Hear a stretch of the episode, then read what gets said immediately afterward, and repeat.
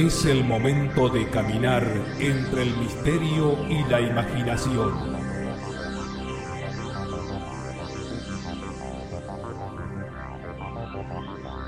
Es el momento de caminar al filo de la realidad. Conduce Gustavo Fernández.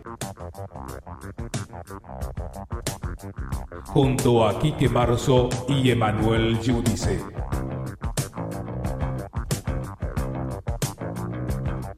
Explorando los límites del conocimiento.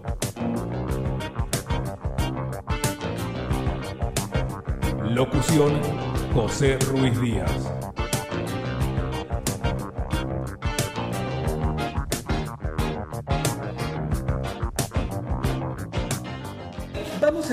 Tema y quiero hacerlo con dos o tres observaciones, casi curándome en salud para poner en contexto lo que voy a compartir y vamos a ver después. En estos días en redes sociales he visto un par de comentarios, no viene al caso de dónde ni de quiénes, respecto a que seguramente yo venía a imponer una visión sobre los tallos. Como yo digo, yo no tengo más que hacer un humilde aporte. Estuve allí estuve investigando en el terreno, obviamente, pero no es más que eso. El segundo comentario, y aquí se me voy a detener un minuto, también no importa quiénes son los mensajeros, quizás sí importe el equivocado mensaje que tratan de dar, es la idea de que eruditos, porque esto es personal y no es ninguna, este, ninguna actitud cholula, ¿no? Eh, Abraham Hunter y a Deborah Goldstein, con que, que nos conocemos, ¿qué? 25 años atrás, yo los considero simplemente eruditos del tema de los tallos. Mi aporte va a ser mucho más humilde. Y se argumenta que el hecho de que eh, especialistas en el tema de los tallos no hayan estado en, la cueva de los tallos, le quitaría como entidad a su trabajo y a su aporte. Con ese criterio, ningún historiador podría escribir de la revolución de 1810, porque ningún historiador estuvo ahí. ¿Mm? Hay que aprender a aceptar, comprender y sumar que la investigación, la investigación bibliográfica, el trabajo de, de cruzar datos en Internet, de reunir testimonios, informes, entrevistas, es mucho más arduo y tengan la plena seguridad, porque esto lo digo por experiencia propia, lleva mucho más tiempo que una expedición a la cueva de los tallos. Como dije antes, y voy a acudir a la, a la comprensión y a la paciencia de ustedes, les voy a aburrir unos minutos con algunas explicaciones conceptuales y después vamos a lo que termina siendo la gran estrella de toda conferencia, que son las imágenes, ¿no? pero eso lo vamos a ver después. Eh, mi interés en la cueva de los tallos deviene de muchos años atrás. Desde 1975, concretamente, que aún siendo adolescente cayó en mis manos una edición en español del Oro de los Dioses de von Däniken, y creo que muchos empezamos la singladura en ese punto. Obviamente, con el paso de los años, de las décadas en realidad, a esta altura del partido, y con las actividades y los, los vínculos que uno va generando, entonces mi interés se fue profundizando cada vez más. Hace unos años, desde seis años atrás, por una serie de compromisos profesionales, se me abrieron las puertas de Ecuador. Y claro, uno dice, vamos a Ecuador, te interesa durante 40 años el tema de los tallos, uno más uno es dos, que es de lo primero que hacemos, vamos a tratar de ir a la cueva de los tallos. Y aquí entramos en tema. Recién realizamos una investigación in situ en la cueva de los tallos en abril del año 2022, del año pasado. ¿Por qué esa demora? ¿Por qué si durante seis años estuve viajando y regresando dos veces por año a Ecuador, recién al sexto año de mi primer visita atacamos la cueva de los tallos? Posiblemente algunos comentarios que haga y de las imágenes que muestren desangelen el concepto que tenemos de la cueva de los tallos. ¿Qué quiero decir con esto de desangelar? Bueno, pongamos un ejemplo específico. Está instalada la idea que organizar una expedición a la cueva de los tallos demanda una inversión enorme de dinero. Recuerdo una entrevista que me hicieron de España y hablando de una expedición española anterior, eh, nos decían, porque se nos dicen que tuvieron que hacer una inversión de 100.000 euros, eh, cifra que por supuesto para cualquier argentino común sería prácticamente inalcanzable, ¿no? Eh, la idea de que implica riesgos mortales a cada paso. He visto videos en YouTube de otros investigadores u otros periodistas de, enigmas que han estado en el lugar y haciendo la crónica nos dicen, jugándonos la vida cada paso, al borde de la muerte. A la cueva de los tallos es turismo extremo, pero no es más difícil que eso. Empecemos a aclarar ese punto. No es imposible económicamente, cualquiera que eh, decida hacerlo puede, obviamente con una cierta inversión de algún dinero, puede acceder a la misma y se encuentra bastante aceitado los mecanismos locales para facilitar la llegada no de cualquier turista, y esto hay que aclararlo. Por eso yo tengo cierto prurito en emplear la palabra expedición, ¿no? porque uno enseguida piensa en Indiana Jones, una, una logística de ese tipo. Me gusta más usar el término travesía. Tampoco excursión, digo, una cosa a mitad de camino entre una excursión y una expedición, consensuemos travesía a los tallos.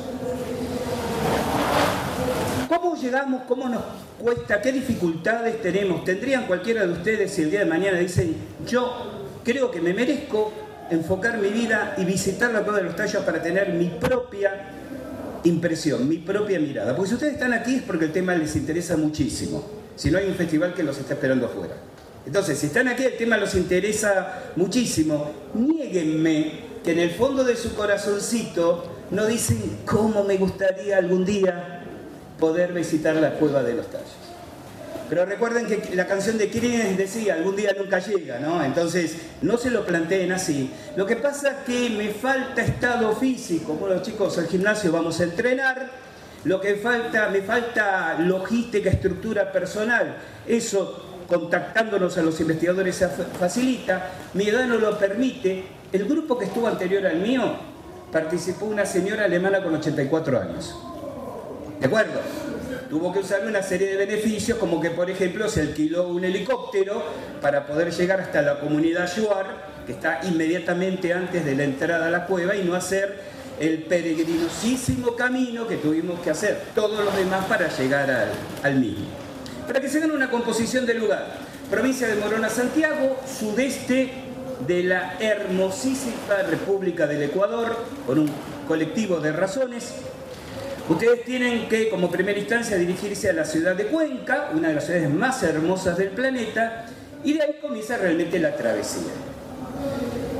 Por tierra tienen 160 kilómetros hasta el pueblo de Limón Indanza.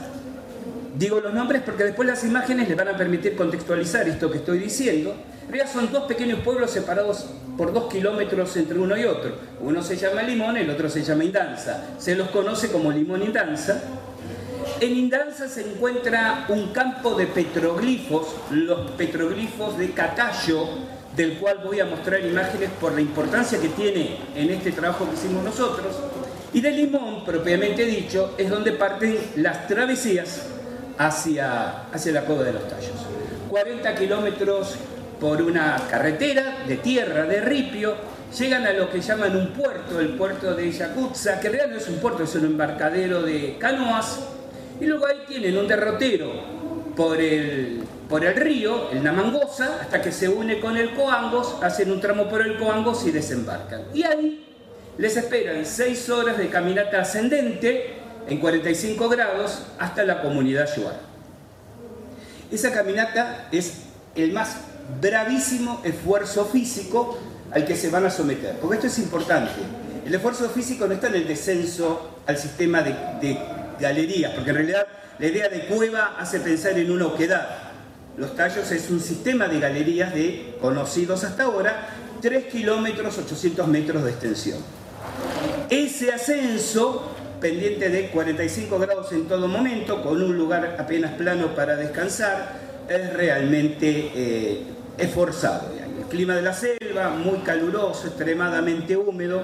La mitad del camino, ese barro que les captura la bota, porque tienen que inevitablemente manejarse con botas eh, de, caña alta por el riesgo de ofidios, de serpientes, ¿no? Y ese barro que cuando ustedes entierran la bota, cuando pegan el tirón para sacarlo, la bota se quedó y ustedes siguieron de largo, medio camino así. Medio camino, otro tipo de lodo, otro tipo de barro, ese que ustedes los pisan y salen disparados 10 metros para abajo y después volver a subir. ¿A dónde llegan? Llegan a las comunidades Yoar. Hay dos comunidades. Una más lejos de, la cueva y un clan llamado el clan Tibirán. Voy a hablar de este clan bastante por lo que significó, por el aprendizaje y por lo que nos transmitieron. Que es una familia extendida, muy próxima a la entrada a las cuevas de los tallos.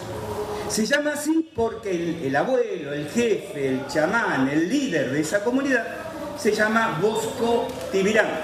El apellido Bosco es muy común entre los yuar porque los salesianos, eh, históricamente, han sido quienes tuvieron preeminencia en la región. ¿no? Entonces, de 10, 8 son bautizados Bosco. Con los yuar tenemos que tener una mirada equilibrada. No son los jíbaros de las películas de Hollywood. No te, andan acechando con cerbatanas envenenadas detrás de cada árbol. Están bastante aculturalizados. En general visten ropa de paisanos como nosotros, con detalles y características propias. Ya van a ver algunas imágenes. Pero esto es importante entenderlo. El territorio Shuar es autónomo, no responde al gobierno de Ecuador, aunque es territorio de Ecuador. Unos años antes, muy pocos años antes de nuestra visita, ocurrió un incidente. Se organiza una expedición de europeos, franceses, alemanes, españoles, fueron directamente y no pasaron por la comunidad a pedir permiso. A pedir permiso y a entregar unos dólares, que es lo que ellos exigen que todo visitante a las cuevas les deje antes de ir. Y si alguien dice, ah, claro, ya está el bill metal de por medio, este, ya están cobrando por entrar, mi reflexión es, es su territorio. ¿No te gusta pagar? No vayas.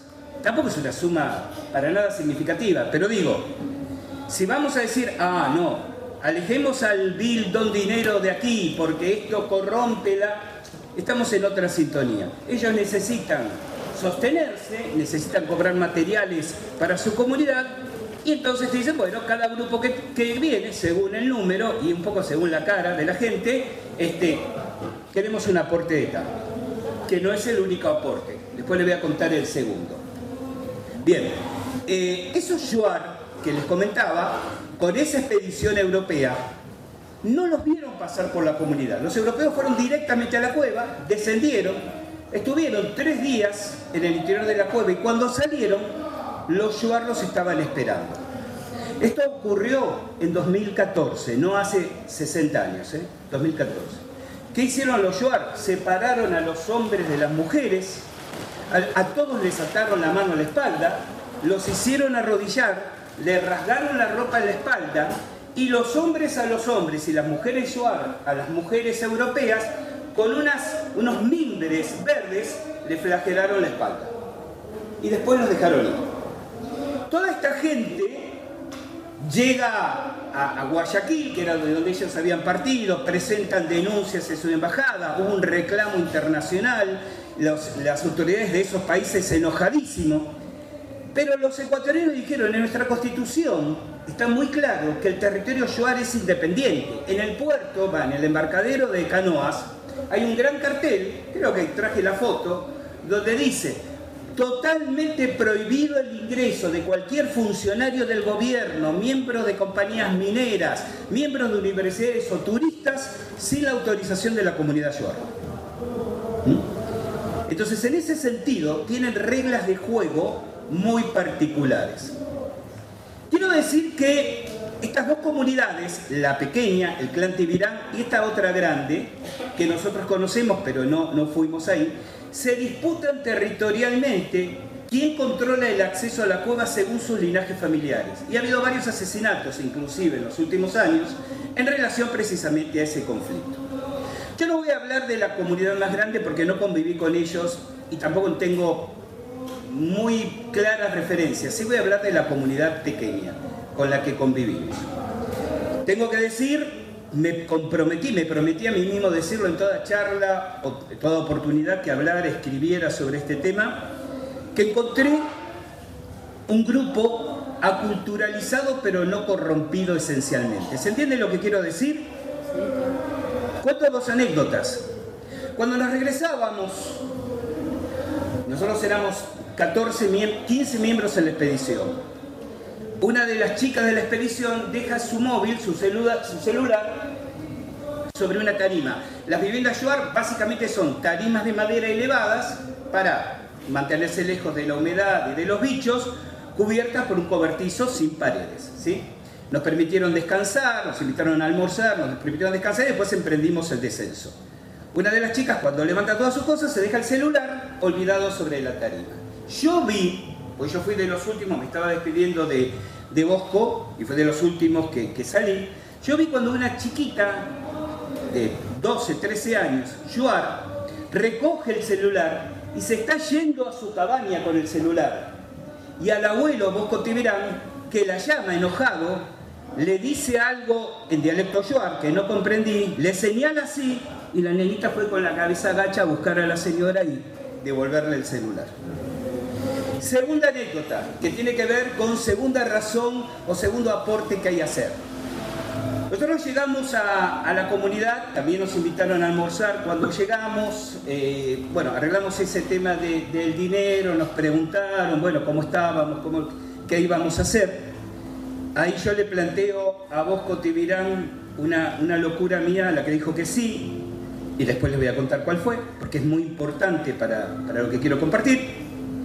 Y nos dicen, bueno, pero tenemos que eh, hacerles partícipes, en otras palabras, de una condición que tienen que cumplir. nosotros pensamos que tenía que ver con el pago.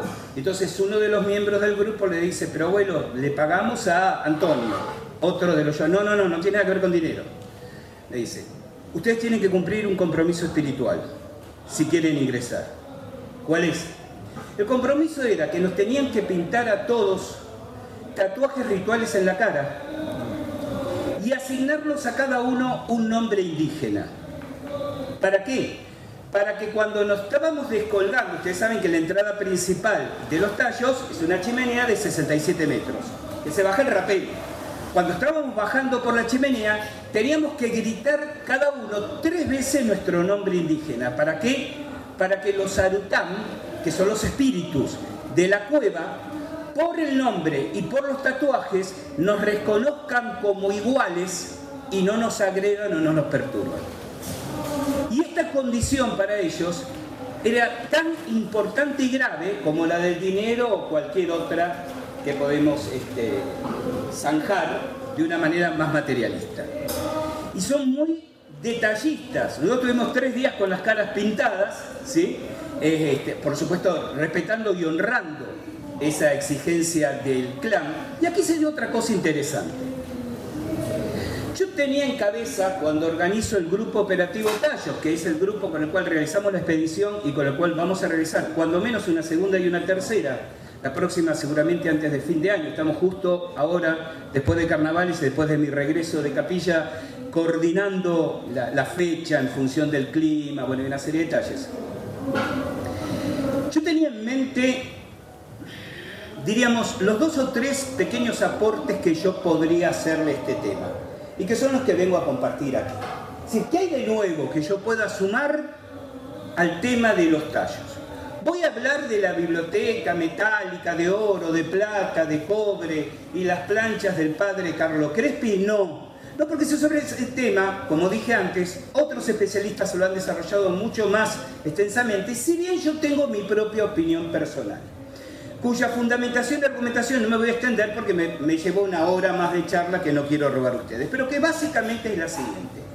Yo estoy fuerte, mejor dicho, sospecho fuertemente que la biblioteca metálica, si existió, no es la del padre Crespi, yo voy a hacer un comentario porque todas las veces que he estado en Cuenca, más de una docena de veces, y en algunos casos varias semanas investigando este tema, pude acceder a las láminas del padre Crespi que han sobrevivido tanto a los dos incendios que tuvo el Museo del Padre Crespi, como al expolio que el Vaticano le hizo antes, después de la muerte del padre, antes de entregar el resto de la biblioteca al Banco Central de Ecuador, que es el depositario legal, ¿no? Em, ese es un concepto que hay que tener en claro. El padre Crespi, que es un personaje vivo en el amor de la gente de Cuenca y en realidad del sur de Ecuador, por la cantidad de obras que hizo, tanto por la sociedad entonces como por los pueblos indígenas. El padre Crespi nunca afirmó que sus láminas provinieran de la cueva de los tallos. Es decir, sí lo dijo en los últimos años de su vida, cuando ya penosamente la demencia senil le estaba ganando. Pero en los tiempos, digamos, de lucidez, y no olvidemos que era un teólogo, documentalista, experta, experto en lenguas muertas, que hablaba ocho idiomas, era decir, un tipo intelectualmente brillante. Él, en esa época de, diríamos, de, actividad intelectual vital, nunca dijo que las láminas provenieran de la cueva de los tallos. Y aun cuando en alguna publicación de algún periódico ecuatoriano se deslizaba que esas láminas pertenecían, el padre Crespi o la obra salesiana se encargaba de enviar un comunicado diciendo el padre Crespi no dice que vengan de la cueva de los tallos. ¿De dónde provenían las láminas? Crespi tenía mucha entrada en la selva, permanentemente, a lo largo de su vida y mientras las fuerzas no lo abandonaron, hizo innumerables expediciones a la selva. Y es así que eran expediciones en ese entonces. En 1927, graba el primer documental sobre los Shuar, en blanco y negro y mudo. Y hay un hecho mágico en esta historia entre Morix, descubridor oficial, o quien se presenta como descubridor oficial, porque las cuevas no fueron descubiertas, eran conocidas anteriormente, y el padre Carlo Crespi. Hoy se cumple el centenario del natalicio de Morix. Y ayer se cumplió el centenario del desembarco de Crespi en Ecuador. Es mágica esa coincidencia. Y si andamos en un ambiente, si me permiten decirlo así, espiritualista esotérico, convendrán que para reducir esto a una simple casualidad, es como que hay que tener muchísima voluntad de hacerlo. Algo resuena ahí que merecería ser atendido en otro plano de, análisis, más cercano a, lo simbólico y a otras, a otras consideraciones. Crespi era una persona profundamente preocupada por estimular a los pobres y a los indígenas a esforzarse para salir de su condición de pobreza. Y él era enemigo de que se le diera asistencia gratuita, limosnas. Entonces, ¿qué hacía el padre? El padre le decía, apasionado de la arqueología, si ustedes encuentran piezas raras, tráiganme que yo se las compro. Entonces, en los primeros años, los pobres de Cuenca, indígenas del oriente amazónico, cuando llegaban a Cuenca, aparecían con una estatuilla, con una imagen, con una terracota, y el padre la compraba un poco porque le importaba, pero un poco para crearle la conciencia a la gente de que, bueno, si, si querés dinero, no venga, no estires la mano para una limosna, sino esforzate en traer algo.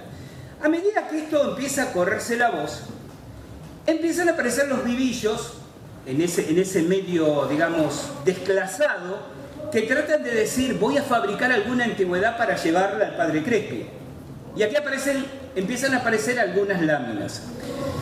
Cuenca tiene una tradición que viene de la colonia, del repujado de la hojalata con fines decorativos. En muchas casas de Cuenca, es una cuestión de estética, a mí no, me resulta agradable, pero bueno, ya saben lo que dicen de gustos. Es muy común encontrar los cielos rasos de los salones comedor y hasta los dormitorios, cubiertos con láminas de hojalata repujadas. No sería algo que yo haría en mi casa, no sé cómo les vibra a ustedes, pero ya es, es visto inclusive como una característica de cierta alcurnia. Hay una calle en Cuenca, la calle Larga, se llama así, que es una calle que existe desde, desde la fundación de Cuenca, donde todavía sobreviven muchos talleres de repujado artesanal. Y los repujadores copian cualquier modelo que ven en una revista, en un libro, claro, y entre todo ese montón no les cuesta nada copiar pirámides, dinosaurios, ¿se entiende? ovnis, platos voladores, etcétera, etcétera, etcétera. Pero el padre Crespi sabía muy bien que había algunas láminas que les traían sus indígenas de la selva y otras láminas que los pobres de, los suburbios de Cuenca aparecían diciendo que habían estado arando un campo para sembrar este, batata y de pronto encontraron esa, esa lata. El padre era consciente, pero se las compraba igual. ¿Para qué? Para que no se sintieran ofuscados si le decían me estás vendiendo una porquería. Dice, bueno, sí, está bien, toma, déjala y llévala. En su museo él tenía perfectamente discriminados el material arqueológico y tenía un depósito con todo este otro material. Recuerden lo que les decía, dos incendios, espolio del Vaticano, lo que llega hoy al Banco Central. El Banco Central tiene una pequeña colección en exhibición privada a la cual se accede con autorización oficial. Nosotros accedimos en nuestro portal Al Filo de la Realidad. Hace rato publicamos un artículo con fotografías y tienen un ala del edificio como depósito de todo lo demás. La idea antes de la pandemia era crear un sitio de interpretación, o sea, exponer todo ese material sin avalarlo arqueológicamente para que la gente diga, bueno, esto es lo que el padre Crespi tenía y que cada uno saque sus propias conclusiones. El sitio obviamente todavía no está, el material está en depósito, nosotros lo vimos. Y es monstruosa la cantidad de material que uno observa y dice, esto evidentemente tiene valor arqueológico, aquí hay restos de metal absolutamente eh, deteriorado por el tiempo, por la exposición de los elementos, eh, huesos trabajados, terracota que presenta la eración propia de haber estado sepultado durante siglos, y material que son, como les decía, láminas de hojalata enormes, repujadas, que uno dice, esto lo trajeron de la calle larga. ¿Se comprende? Pero esto no significa ni que todo el material es real ni que todo el material es falso. Hay un trabajo de discriminación que se viene haciendo desde hace años, para tratar de entender cuál corresponde y cuál no. Yo tengo la fuerte sospecha, les decía, de que es posible que haya una biblioteca de láminas. No sé si todo lo que cuenta Deniken en su libro. No creo lo que alguna vez el mismo Janos Morex dijo, esqueletos de gigantes, aunque de los gigantes es algo que hay que hablar y que tal vez sea la parte más sustanciosa. Eh, placas de oro. Solo que sospecho fuertemente también que nunca estuvieron en los tallos. Si ustedes me dicen, si tuvieras que clavar un alfiler en el mapa, Gustavo, ¿cuál sería? Las cuevas de Pastaza. Pastaza es una provincia ecuatoriana colindante con Morona, Santiago, que es la provincia donde están los tallos, y es hacia donde van nuestras próximas investigaciones en el terreno. Porque por un montón de razones técnicas, documentales, que sería ingrato extendernos en ese detalle ahora aquí. Entonces, Gustavo, ¿por qué Morix dice que todo eso está en los tallos cuando está en otro lugar. Somos argentinos y ponemos la expresión, no hagan como el tero, o sí hagan como el tero, que hace que el tero pone los huevos en una parte y pega el grito en el otro. Lo que yo sospecho fuertemente, no voy a decir creo, que Morix hizo con su anuncio público del descubrimiento es un mensaje simbólico, crítico, codificado a sociedades iniciáticas, a grupos de poder para decirle, ojo, aquí yo ya encontré, pero no les voy, no voy a ser tan tonto de ponerles la pica donde cualquiera pueda ir y retirarlos. Entonces, da una localización errónea, pero básicamente para llamar la atención sobre sí, y por eso mismo, él siempre fue tan, si me permiten decirlo así, exageradamente cauteloso y oscuro, en permitir o en dar su aval personal para que otros grupos pudieran llegar a estos lugares de interés, digámoslo de esta manera. Es decir, que el tema obviamente de los tallos nos retrotrae entonces, ¿y qué pasa en la cueva de los tallos en sí? Adelanto algunas conclusiones. La cueva es absolutamente natural. Tallada esas galerías, por acción volcánica y por la acción del agua a través de millones de años. Es que debe haber galerías que no se conocen, sí, efectivamente. Es más, están localizados los accesos, pero hay un pequeño problema para suponer que ahí puedan estar las bibliotecas metálicas y los cadáveres de pretendidos extraterrestres.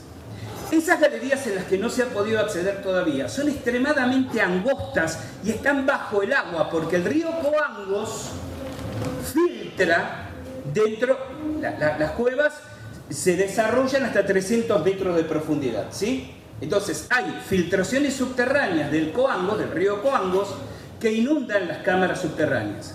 Hay proyectos, varios proyectos en marcha para con buzos especializados en inmersión espeleológica, es decir, en inmersión en caverna, en los próximos seguramente tres o cuatro años lleguen al lugar para explorar esas cavernas inundadas. Pero no son las cavernas que nosotros esperamos, en el sentido de decir, vamos caminando y de pronto encontramos sarcófagos, láminas, estatuas, ¿no? Como quien las encuentra, como estas bellezas que están en exhibición en este salón en este momento. Morix tenía un frondoso pasado esotérico, si me permiten decirlo de esta manera. No era simplemente un oportunista, un, hombre de negocios de la minería que casualmente se topó con las cuevas. Tenía datos ciertos, fue a buscar algo cierto y se llevó a la tumba, o lo llevaron a la tumba, lo que realmente descubrió. Entonces, ¿cuáles eran estos tres objetivos que teníamos en mente? El primero, reunir información local que ratificara o rectificara la presunción. Si teníamos que seguir buscando en los tallos, si era una búsqueda eh, agotada, era toda una gran fábula, o teníamos que reorientar la, la, investigación en otra dirección. Conclusión número uno, nuestra opinión, vamos hacia Pastaza. ¿Sí? Punto número dos, esto para mí fue lo más importante y es lo que explica por qué la demora en ir a los tallos. Lo planteo de esta manera. ¿Es la cueva de los tallos, con toda esa historia, con todos esos misterios y enigmas arqueológicos, una anomalía histórica? Es decir, es una cueva en la selva donde alguna pretendida civilización de la antigüedad la usó como depósito de un montón de piezas magistrales en el medio de la nada selvática o era parte de un horizonte cultural desconocido donde la cueva de los tallos era un elemento más. ¿Se comprende la idea? Y durante estos años anteriores nos dedicamos a investigar el entorno de misterios de la cueva de los tallos antes de atacar la cueva de los tallos. ¿Qué es lo que encontramos? Tres puntos fundamentales.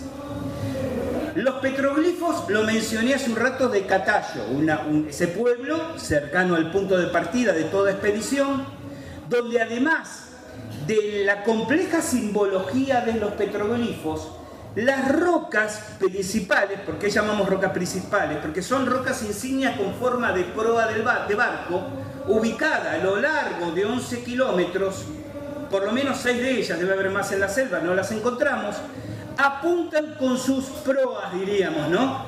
Con sus extremos más afinados, exactamente hacia la cueva de los tallos, que de ahí está a unos 32 kilómetros de distancia.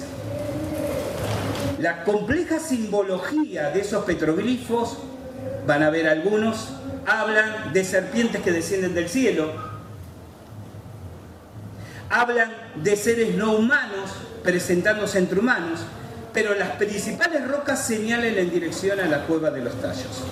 Petroglifos de Catayo, uno. Hallazgo número dos, no es hallazgo, estaba ahí, pero nadie le da importancia. Los llamados menires de Quillusara. Unos menires, si hay un paraje a, unos 80 kilómetros en línea recta de, la cueva de los tallos, donde en el medio de una especie de pequeña planicie entre las montañas hay una enorme cantidad de menires de granito. ¿Saben lo que es un menir? La roca vertical, en algunos casos alineadas, en otros casos de forma independiente. Nadie sabe quiénes lo levantaron, cuándo lo levantaron, tienen petroglifos dibujados en ellos. La arqueología en Ecuador está en una fase muy, muy primaria, muy elemental.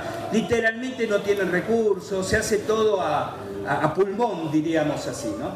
Y el punto es que esos menires de Quillusara, que son un Stonehenge en el medio de la nada, en un, en un horizonte cultural, en un espacio cultural, Ecuador, donde no hay nada que se le parezca. Porque ustedes tienen ruinas incaicas, ¿no? Tienen este, círculos eh, sagrados de mm, grupos étnicos eh, anteriores a los, a los incas, pero de eso el único parecido, no sé si lo oyeron y si no lo oyeron, googleenlo y búsquenlo tranquilo, son los menires de Calzo N en el noreste de Brasil. También en el medio de la nada, claro en la selva, un montón de menires que nadie sabe quién los hizo, cuándo los hicieron y por qué. Tercero, el gigante de Loja.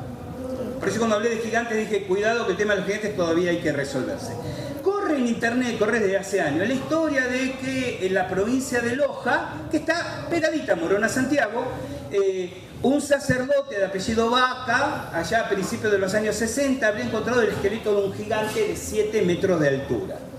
Y que algunos de esos huesos estarían en el museo de un austríaco, Klaus Dona, en Europa, obviamente, donde se presenta una reconstrucción del esqueleto original. Uno revisa las fuentes en internet, cruza datos y dice, tiene olor a fake, tiene olor a invento.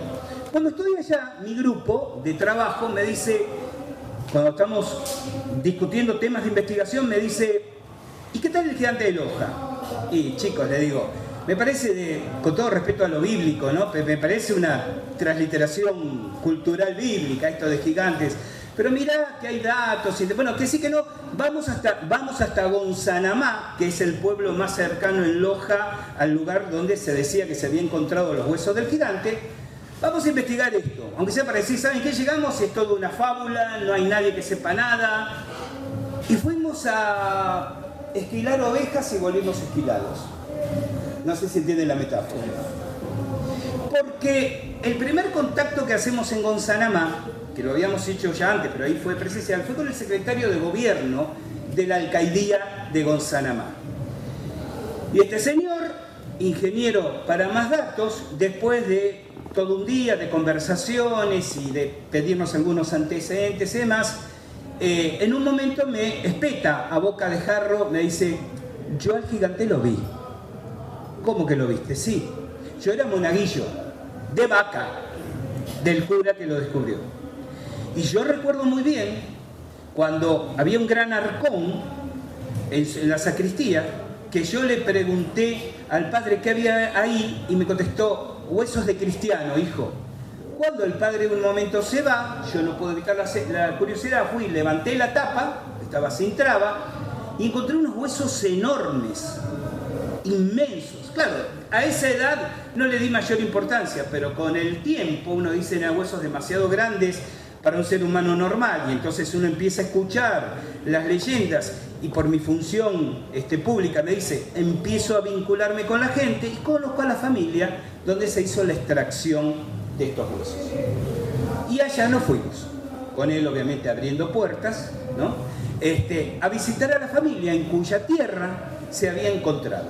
Y la señora, que todavía está viva, que estaba presente en ese entonces y con su familia dio asistencia, comida a los obreros que excavaron, nos cuenta que había habido un gran diluvio, un vendaval terrible, y en esa zona es muy común que después de grandes lluvias se lave el terreno y cambie. la tierra está muy suelta, ¿no? Entonces cambia.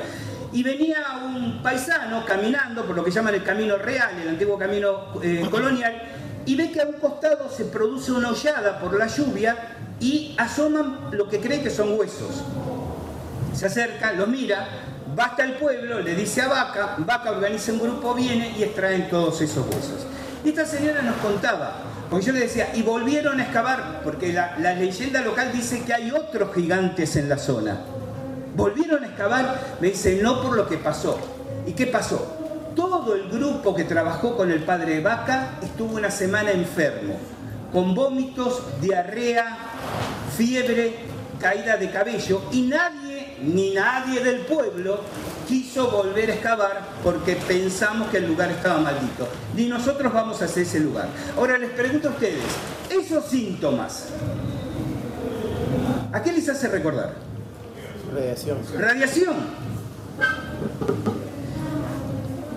Esta señora dice que Vaca se porta muy mal con ellos porque les trajo eh, algunas bolsas de mercadería como retribución y ella sabe que, se, vendió a, a gringos, como dicen ellos, esos huesos, pero se guardó algunos trozos. Entre ellos, lo que aparentemente es parte de un cráneo, una placa ósea, que por la curvatura, si uno lo extrapola al tamaño de la calavera, tendríamos una calavera de unos 50 centímetros de alto. Fuimos al área de la excavación, no teníamos contador Geiger, no, no tenemos todavía contador Geiger, así que si hay alguien que hace una donación de contador Geiger, me ve después. Pero sí teníamos otros elementos de medición, por ejemplo nuestras brújulas. Todas las brújulas en la trinchera de la excavación, que todavía se puede reconocer, todas se desvían violentamente del norte magnético. Y cuando terminamos el día de estar recorriendo, explorando, nos cuentan un secreto. Esta señora habla con el, ingeniero y el ingeniero mm, nos dice, bueno, hay otra cosa más que tienen que saber. Que no lejos de aquí está la casa que era de los gigantes. ¿Cómo? Sí, lo mismo dije yo. ¿Cómo? ¿Podemos ir? Sí, vamos. Es una propiedad de otro señor, pero yo lo conozco, no va a haber problema. Yo pensé que me iba a encontrar una gran cueva y la historia de que aquí los gigantes vivían. Tres kilómetros apenas. Y tres kilómetros, permítame hacer un comentario sarcástico, a paso de gigante, no es nada en un paraje que se llama Cucure. Llegamos, una finca, sale un señor, ah, ¿qué tal? ¿Cómo le va, ingeniero? Bien, ¿cómo anda, fulano? Bien. Eh, los amigos son extranjeros, este, ¿podemos ver las piedras? Ah, sí, sí, pase, pase, pase, sigan el camino. Nos metimos ahí en la selva, eh, colina arriba, y llegamos a un área de gigantescas ruinas derruidas pero que todavía son reconocibles, lo van a ver en imágenes. Calles, muros, evidencia cierta de grandes cavidades subterráneas. Hay un lugar que es un campo de rocas caídas y ustedes van caminando y ven huecos entre las rocas. Entonces tomábamos ramas, las metíamos y la rama se iba. Ya se me van a decir, ¿por qué no se pusieron a excavar? Porque no teníamos equipo, no teníamos gente, no teníamos un montón de cosas. Por eso es uno de los temas pendientes. La tradición local dice que en ese lugar vivían los gigantes en plural que a su vez vivían en la zona. Entonces tenemos los meniles de Quillusara, los petroglifos de Catallo, triángulo perfecto, el gigante de Loja, cueva de los tallos Cervinia. Un horizonte cultural desconocido, porque nada de eso, estas ruinas de Cucure no figuran en ningún tratado de arqueología o de historia de Ecuador los arqueólogos de Ecuador con los que yo he hablado, salvo uno que me dijo, ah, yo había escuchado, sí, pero ni siquiera reconocía el nombre del paraje, no lo conocen, está ahí. Y tenemos la fortuna de que en unas tierras donde el dueño no está cobrando entrada o quiere hacer negocios, sino dice, mire, si son conocidos y gente confiable, pasen y vean tranquilo lo, lo que quieran ver. ¿Y cuál es la tercera? Y ya voy a las imágenes, lo prometo. ¿Cuál es la tercera intención con la que fuimos, había una pequeña diferencia que yo quería hacer. Las comunidades Yuar, ustedes lo saben, claro que sí, suelen tener la práctica de la ceremonia de ayahuasca como parte natural de sus tradiciones. Y una cortesía que tienen con los extranjeros cuando los aceptan es invitarlos a participar en una ceremonia de ayahuasca. Pero mi loca idea que le planteo a vos, Cotivirán, cuando llego es, gracias por la invitación, pero ¿podemos hacer la ceremonia en la cueva? Y mi sorpresa es que Don Bosco se me queda mirando y me dice, sí, está bien, pero yo voy a descender con ustedes. Así que nos fuimos con el jefe de los Yoar. Decían eh, los del equipo, vamos a cuidarlo porque le llega a pasar algo a este hombre y cuando salimos nos transforman en un alfiletero a todos, ¿no? Se vino con nosotros solo vestido con su ropaje tradicional, ya lo van a ver, y estuvo sosteniendo, conteniendo y cuidándonos toda una noche que hicimos la ceremonia de ayahuasca en una sala que se llama la catedral, que es donde se establece el campamento base. ¿Qué marcó esa ceremonia? ¿Qué resultado dio esa ceremonia? Que se haya sido distinta de algunas pocas ceremonias de ayahuasca que yo había hecho con antelación y también muchos, la mayoría de los miembros de mi grupo. Además de las visiones personales, subjetivas, vivenciales que cada uno, cada una puede haber tenido, una experiencia de la cual ninguno de todos los integrantes tenía experiencia previa, tenía registro previo. Tal vez haya entre ustedes alguien que suele hacer toma de ayahuasca y diga, no, eso a mí también me ha pasado una vez. No digo que no, digo, a ninguno de nosotros nos había ocurrido antes. ¿Qué fue? Que durante la ceremonia, ustedes conocen un poco la dinámica, ¿no? Si se toma la ingesta, demora unos 20 a 30 minutos en comenzar a hacer efecto y dura unas 8 horas, entre las cuales hay momentos de limpieza por arriba o por abajo, ¿me explico? Este, y uno vuelve a quedar dormido y tiene visiones o queda despierto. Es interesante, no todos reaccionamos igual. Eh, yo no pierdo la ubicación en tiempo y espacio, o sea, yo sé que estoy en la cueva, qué fecha es, cómo me llamo y que lo que estoy viendo está todo trabajadito aquí, ¿no? Pero uno lo ve claramente igual. Y la diferencia fue esta. Todo el grupo, en distintos grupos, compartimos al mismo tiempo las mismas visiones y los mismos sueños. Se generaban como mentes colectivas. Por ejemplo, por ejemplo, a, los, no sé, supongamos 40, 50 minutos de la, de la primera ingesta, porque tomamos dos dosis, yo estoy sentado en una roca, el grupo estaba alrededor de un farol que usamos para iluminar, pero no se puede encender fuego para proteger el medio ambiente. Estaba mirando los juegos de sombra que en la pared de la caverna hacía la luz del farol, ¿no? me quedo mirando y siendo consciente, digo, me parece estar viendo el cielo estrellado, yo sé que tomé ayahuasca, yo sé que estoy en la cueva, pero yo estoy viendo el cielo estrellado y estoy viendo el perfil del Cotopaxi, un importante volcán ecuatoriano. Uno de los técnicos espeleólogos que nos acompañó y nos guió, que estaba del otro lado de la inmensa sala, que es la sala de la catedral, en ese momento, porque después al otro día, ya con la mente clara, empezamos a intercambiar opiniones, en el mismo momento miraba el juego de sombras y decía, qué lindo que es el cielo estrellado que permite la ayahuasca, y esa sombra parece el perfil del Cotopaxi. En otro momento, ya avanzada la noche, entre comillas, porque ahí es noche siempre, ¿no? Yo voy a mi tienda a acostarme, me, me reclino Cierro los ojos y viene una imagen, una señora anciana, cabello blanco, muy largo, muy delgadita, muy enjusta, piel muy morena, vestida de blanco, que me mira, se sonríe y me dice, no encontrarás hoy las respuestas que buscas, pero el secreto de la vida es la alegría. Clarísimo. Uno de mis más cercanos amigos, en ese momento que también se ha ido a la tienda, dice que cierra los ojos y la primera visión que viene es una señora anciana, delgadita, largo cabello blanco, vestida, eh, blanco digo bien, vestida de blanco también, que le dice, no encontrarás la respuesta que viniste a buscar, pero el secreto de la vida es el amor.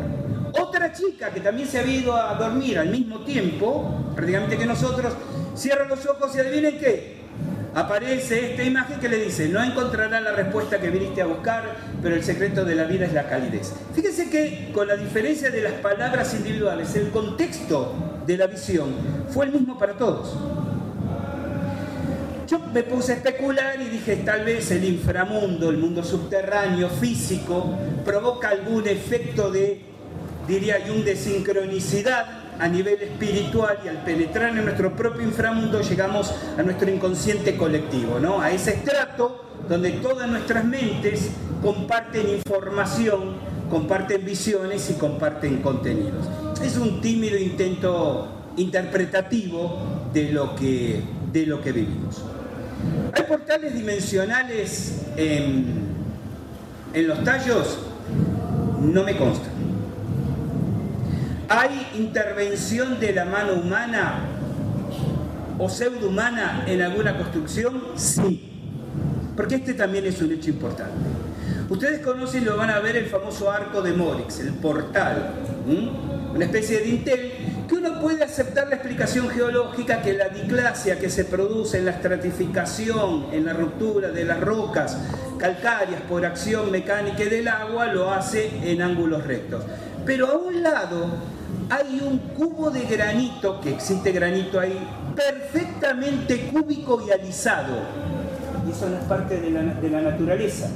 Hay una galería que la llaman Galería del Demonio, porque dicen que quienes trataron de entrar vieron pequeños seres extraños corriendo en el interior.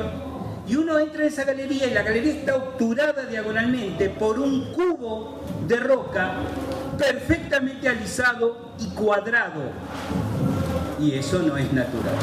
Y además, debajo de otra chimenea, hay dos grandes chimeneas, ya se conocía eso, se encontró un altar donde la expedición del 76 la de eh, Armstrong y los británicos, desenterraron un enterramiento de no sabemos qué. Hay una anécdota de que cuando sacan el cajón con los huesos que habían encontrado, el padre Porres, que era un salesiano arqueólogo, arqueólogo se arroja sobre el cajón y lo abraza para que los británicos no se lo lleven, ¿no? Y lo sacan a la fuerza al cura y se cargaron y se llevaron el cajón igual. En ese altar, que se produce un fenómeno óptico, lo van a ver muy particular, es el único lugar donde entra la luz del sol en la cueva. Y durante dos horas hace como una línea, termina en el altar y desaparece. Pero nosotros hicimos una interesante experiencia. Varios de los del grupo somos apasionados de la radiestesia. ¿Saben lo que es la radiestesia, no? Sí, péndulos, varillas, de bueno. Y nos fuimos con nuestros aparatitos radiestésicos. Y determinamos que donde levantaron el altar, porque está levantado está artificialmente, hay un cruce de líneas Hartmann, líneas de energía telúrica. Ahora, así hayan sido los Shuar, los que descendieron como una vez por año siguen bajando para capturar tallos, los tallos son los pájaros que viven en el lugar por sus huevos y por su aceite, así hayan sido los Shuar los que construyeron el altar, ¿cómo determinaron dónde está exactamente el cruce de líneas Hartmann? Comentario final a esta parte aburrida teórica y quiero mostrarle algunas imágenes. Dos comentarios. Les decía que el mayor esfuerzo físico fue llegar al lugar y obviamente regresar. Por... ¿Qué pasa en las cuevas? La exigencia psicológica. No por la dificultad de desplazarse, hay muy pocos conductos donde uno tenga que arrastrarse o retorcerse, la mayoría son galerías muy cómodas de transitar, sino por lo que significa decenas de miles de pájaros graznando, no, no pían, pegan alaridos las 24 horas del día. Es realmente, llega un punto que es un tormento, te querés dormir a la noche, estás molido, cansado, pero es ese griterío infernal que solo desciende de 10 a 2 más o menos, porque la mayoría sale de la cueva a buscar alimentos, son insectívoros, pero queda igual una gran cantidad, los polluelos, los pájaros más viejos que cuidan los huevos y que siguen graznando sin parar durante tres días. ¿Mm? Es, ahí donde eh, yo siempre digo, se pone en evidencia un síndrome clínico muy conocido por quienes hacemos este tipo de aventuras, que es el síndrome Paque. ¿Lo conocen? ¿No? ¿Para qué mierda? ¿No? Porque realmente es, eso es realmente estresante. Cuando estábamos saliendo de la cueva, cada proceso de ascensión de uno de los integrantes demanda bastante tiempo. Entonces vamos saliendo de a uno. Yo me quedé casi hasta el final y me quedo conversando con Bosco.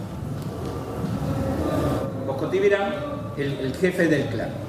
Y en un momento le digo, abuelo, en concreto, para usted, ¿qué hay aquí? Y entonces me mira y me dice, pero no es muy simple, Gustavo. Aquí vivían nuestros espíritus. Arutam, recuerden que es el nombre que le dan a los espíritus. Solo que ahora se fueron a otras casas en la selva. Ecuador es un queso gruyere de cavernas y sistema de galerías en toda la selva. ¿no? Ahora fueron a vivir a otras casas, solo que cuando venimos nosotros aquí, vuelven para ver quiénes somos y qué estamos haciendo. Es como si yo me fuera de mi, de mi, de mi casa, de mi aldea, pero si me entero que alguien la ocupa, voy a volver con cuidado y desde la selva voy a ver qué está haciendo la gente en ese lugar donde yo estuve. Porque la noche anterior hicimos una experiencia en una sala que se llama el anfiteatro, porque tiene una serie de graderías que son naturales, totalmente naturales con aspecto de anfiteatro. Y la experiencia fue apagar todas las luces, todas, de nuestros cascos, obviamente de, linternas, todas, para realizar un ejercicio de meditación. La oscuridad es tan densa que se puede tocar. Cuando termina la meditación, yo suavemente les digo, abrimos los ojos, nos quedamos en silencio con los ojos abiertos y empezaron a aparecer una serie de puntos luminosos que se movían, se, se alejaban, se acercaban, se detenían como si te estuvieran mirando y se volvían a ir. Luciérnagas, no hay forma de que haya luciérnagas a esa profundidad en ese lugar. Le preguntamos a los Yoar y nos dice, Arutam, son los espíritus que están vigilando y viendo qué es lo que ustedes están haciendo. Bien, vamos a algunas imágenes.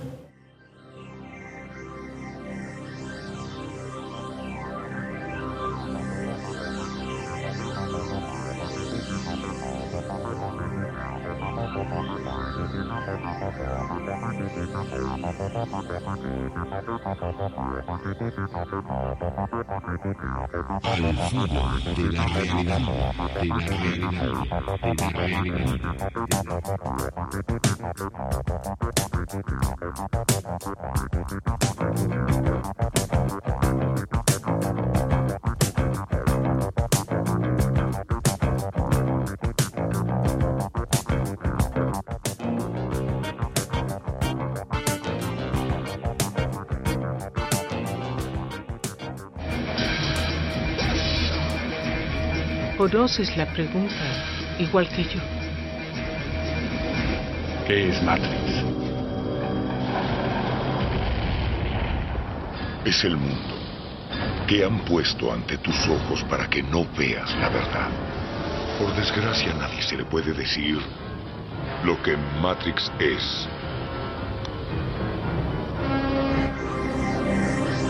Tendrás que verlo por ti mismo. Un hombre, un micrófono y todos los enigmas. Al filo de la realidad. OVNIs, fenómenos parapsicológicos, conspiraciones, civilizaciones desaparecidas. Los misterios son solo la excusa para pensar mejor. Gustavo Fernández y su equipo te invitan a caminar juntos al filo de la realidad. Búscanos en iVoox. Al filo de la realidad.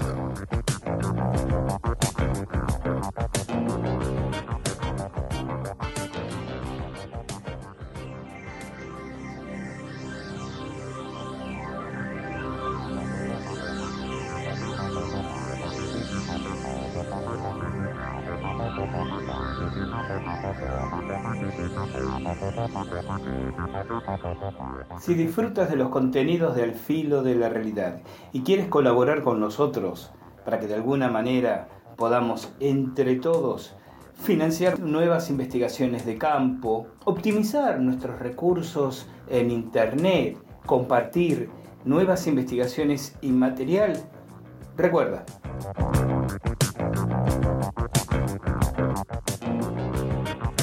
Hay una opción para colaborar a través del botón azul en nuestro sitio en evox.com. A través de él y por menos de 3 euros al mes vas a ayudarnos y a transitar con nosotros esta singladura de investigaciones y reflexiones.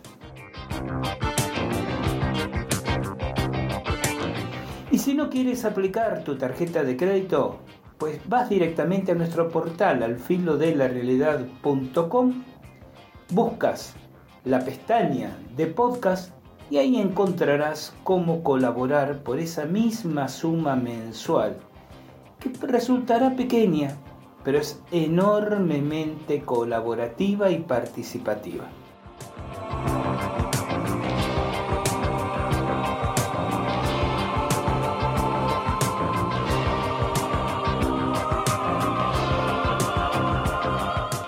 De esa manera tendrás acceso a una edición especial, un extra, un podcast al filo de la realidad extra todos los meses.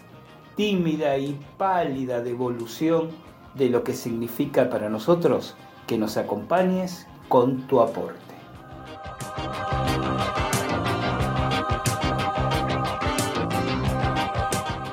Sumate a los fans del podcast extra mensual de Al Filo de la Realidad.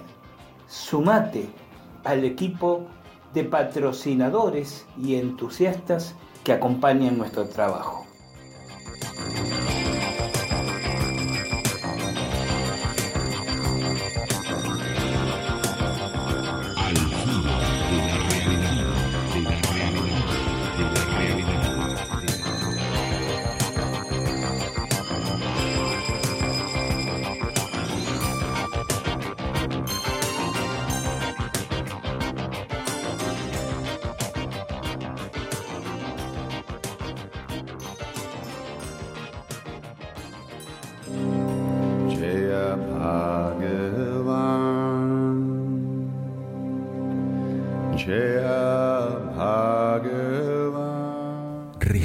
El antiguo conocimiento para modelar al humano del futuro.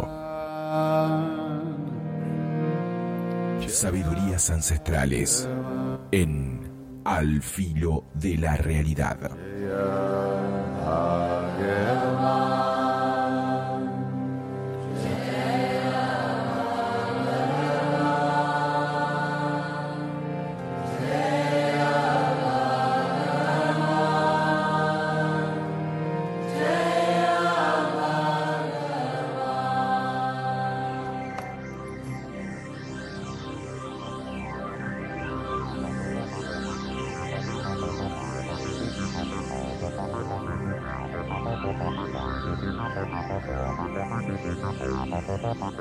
Y ya están disponibles en nuestro portal alfilodelarealidad.com nuestros cursos virtuales actualizados, remozados, en dos opciones, mejorando la prestación de este servicio educativo, instructivo para nuestros seguidores, en modalidad de video o en modalidad de lectura. Si vas a alfilodelarealidad.com, haces clic en la pestaña Cursos, se te va a desplegar un interesante menú donde tendrás a tu disposición nuestros cursos grabados en video, clases que además se acompañan con un abundante material y dossiers de lectura, pero también una alternativa de cursos en PDF para lectura sumamente accesibles. La variedad de las temáticas visita nuestro portal porque te va a sorprender. Profesorado en parapsicología aplicada, autodefensa psíquica, profesorado en tarot, magia y contramagia ritual, magia radiónica, radiestesia, seminario sobre cultos afro-brasileros, feng shui, instructorado en autocontrol mental indo-tibetano y muchísimas otras opciones. También clases magistrales sobre Shikin y otras temáticas, cursos virtuales del Centro de Armonización Integral de la República Argentina, disponibles en nuestro portal alfilodelarealidad.com. Y todo ello con el seguimiento, asistencia y tutorial para consultas de quien te habla, Gustavo Fernández.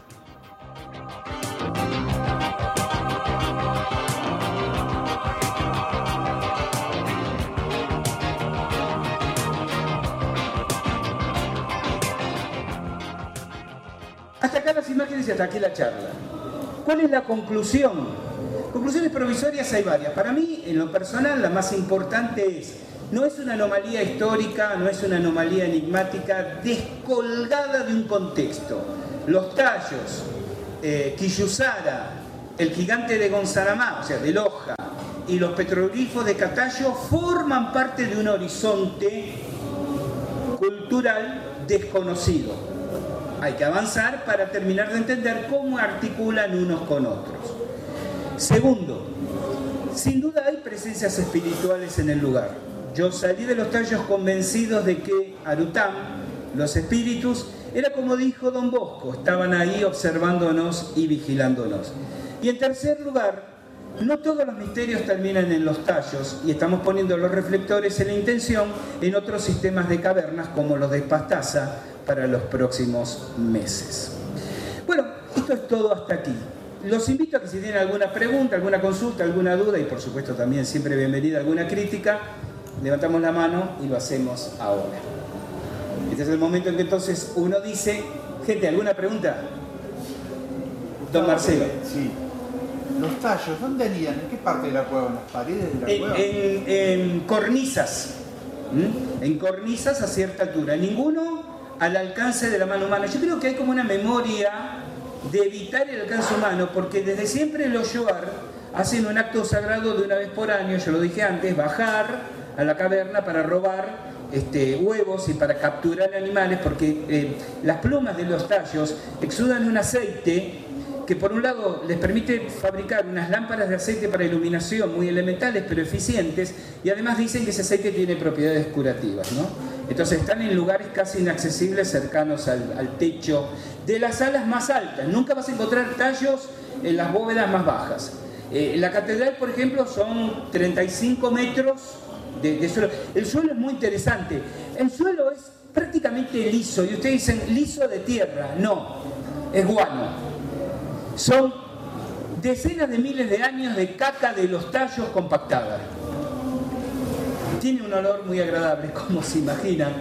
Pasar tres días ahí y salir con un olor muy agradable. Entonces, es el guano compactado, que esto nos lleva a la, a la otra gran pregunta. Pensando en el tema del altar, ¿no? Eso, ¿qué puede haber debajo del guano sepultado? Porque son cuatro metros de guano. Calculen, 4 metros de excremento compactado, todo el piso de las salas principales. Siempre divagamos diciendo, qué interesante sería poder venir con tiempo suficiente y un buen equipo de colaboradores y palas y empezar a hacer sondeos en el guano a ver qué es lo que encontramos. Porque el altar se encuentra sobre el guano y bueno, un poco enterrado porque se supone que ese altar tiene 600 o 700 años de antigüedad. Se le atribuye a los Yuar, pero ¿qué puede haber a mayor profundidad? No lo sabemos. Otra pregunta, si. Sí.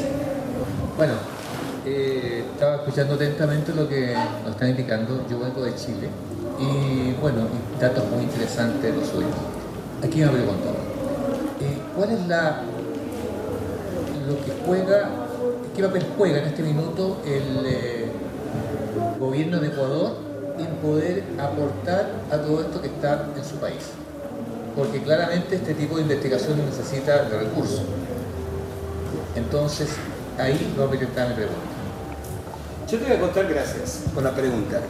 Yo tengo una, una historia personal hace muchos años, cuando, pero muchos realmente, ¿no? No existía internet, fíjense ustedes, que quise en ese entonces eh, abordar un primer, una primera investigación y cometí la ingenuidad de dirigirme a la Embajada de Ecuador en Argentina a ver si podía encontrar apoyo. Encontraba un discurso absolutamente contradictorio un agregado cultural apasionadísimo por el tema y una respuesta oficial de no vamos a colaborar en absolutamente nada. Excepto, el problema es que los académicos de Ecuador consideran que los tallos no tienen ningún otro interés excepto el geológico y un poco el arqueológico mínimamente por la presencia Yoar y por considerar los Yoar un territorio sagrado. Entonces no aportan nada para más allá. Lo cual no significa que miembros del gobierno o de ciertos estamentos no hagan por atrás sus propias prospecciones y sus propias investigaciones. Pero realmente cuando pedís, nosotros hemos pedido, pero una tontería, yo tengo una manera de pensar muy particular, yo no me siento a esperar que los gobiernos o los municipios me den un peso, porque sé que me voy a pasar la vida esperando. Entonces yo puedo a un municipio decirle, tengo este proyecto, esta idea, me acompañan, donde me empiezan a dar vueltas, me organizo con mi gente de manera privada. Siempre encuentro la manera de poder articular. pero le pedíamos, por ejemplo, a la Municipalidad de Limón y Danza simplemente transporte, transporte hasta el puerto, o sea, el embarcadero de canoas, nada más, y alojamiento para todo el equipo. Que debe nota, que le enviamos, que con copia, que al departamento, que elevamos, que no. Y al final tenemos que hacerlo por lo nuestro, ¿no? O sea, contratamos un hotel y nos alojamos. Entonces, la respuesta a tu pregunta es, el gobierno de Ecuador considera que el lugar oficialmente no tiene ningún otro interés excepto el geológico. Ahora, permítame recordar un aspecto de lo que se suele llamar, algunos en el ámbito lo llamamos la maldición de los tallos.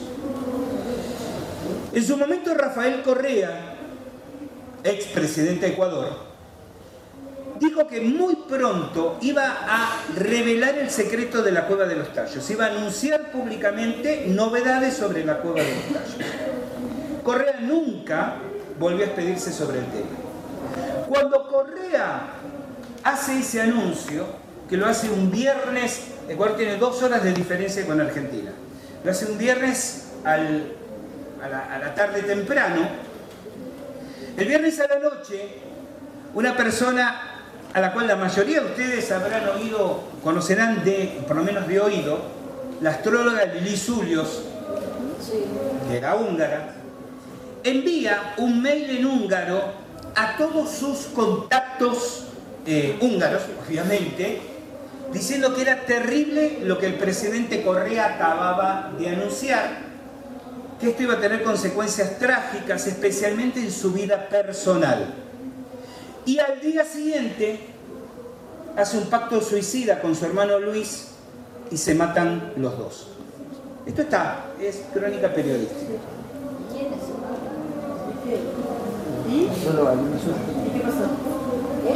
Quedó como un pacto suicida de dos hermanos, ¿sí? ¿Se entiende lo que digo? Pero, ¿por qué Lili Zulios hace eso? Porque Lili Zulios, según se comenta de forma off the record, supo ser pareja de Janos Morix.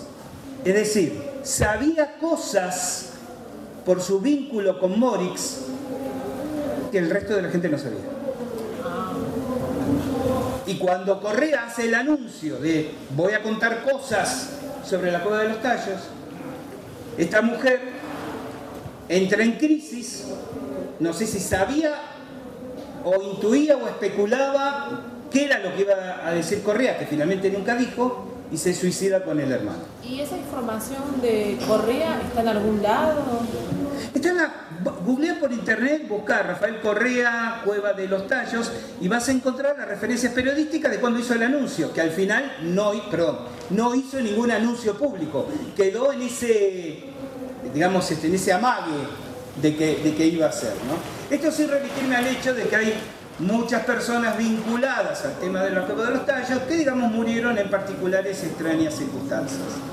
Entonces yo creo que en Ecuador, donde los, ciertas órdenes iniciáticas son muy fuertes y donde ciertas órdenes religiosas, ¿sabe cómo le llaman a los salesianos en Cuenca? La liga. La gente común le llama la liga. ¿Por qué? Porque se dice que no solo tienen el, control económico y espiritual de las almas de los cuencanos, sino que tienen el control político. Ellos dicen, disculpen la expresión, por favor, ¿no? pero lo dicen los ecuatorianos, no yo.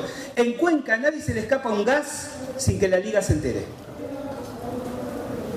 Y entonces, esto es un vox populi en Cuenca, muchas veces los salesianos buscan la manera de alterar o perturbar ciertas investigaciones privadas que se hagan en territorios que literalmente consideran propios. Porque los salesianos en Ecuador consideran a Morona Santiago como los jesuitas consideraban a las misiones jesuíticas, vuelvan a la historia, ¿no? Paraguay, misiones corrientes, para los jesuitas era su territorio.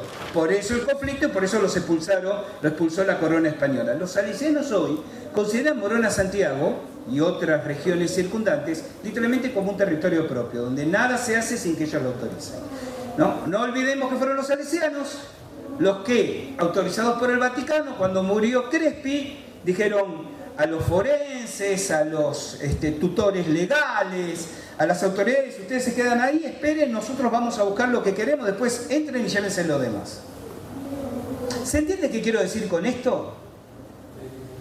Hay un entresijo muy particular que sigue existiendo ahora, ¿no? por el cual no es tan sencillo como decir el gobierno de Ecuador podría colaborar en las investigaciones.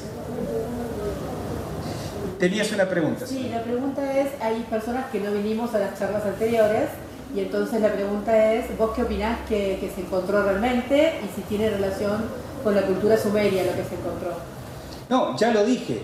No, en el caso de que existan las, las tablas, que no me consta fehacientemente, sospecho que algo hay, no sé si... A ver, las imágenes que se han mostrado son las del padre Crespi. No hay ninguna prueba que provengan de los tallos. Por lo tanto, decir, tiene vinculación con la, cultura sumeria, las planchas de la cueva de los tallos, parte de una petición de principio equivocada. Ni son de los tallos, ni sabemos si son las arqueológicamente originales o las fraguadas, que es todo lo que estuve explicando. Por eso lo estuve explicando. Entonces, ver una imagen y decir, tiene relación con la cultura sumeria, implicaría que primero, a ver, vamos a aclarar un punto que debería haberlo aclarado al principio. Con todo respeto a muchas formas de investigación, yo no soy un canalizador, yo no, soy medium, no, no transmito, y lo digo con seriedad, ¿eh? no con no transmito ningún mensaje que reciba de entidades sutiles. Cuando he tenido experiencias paranormales, digo, he tenido esta experiencia, lo he relatado en una charla de ayer, yo soy un investigador de campo.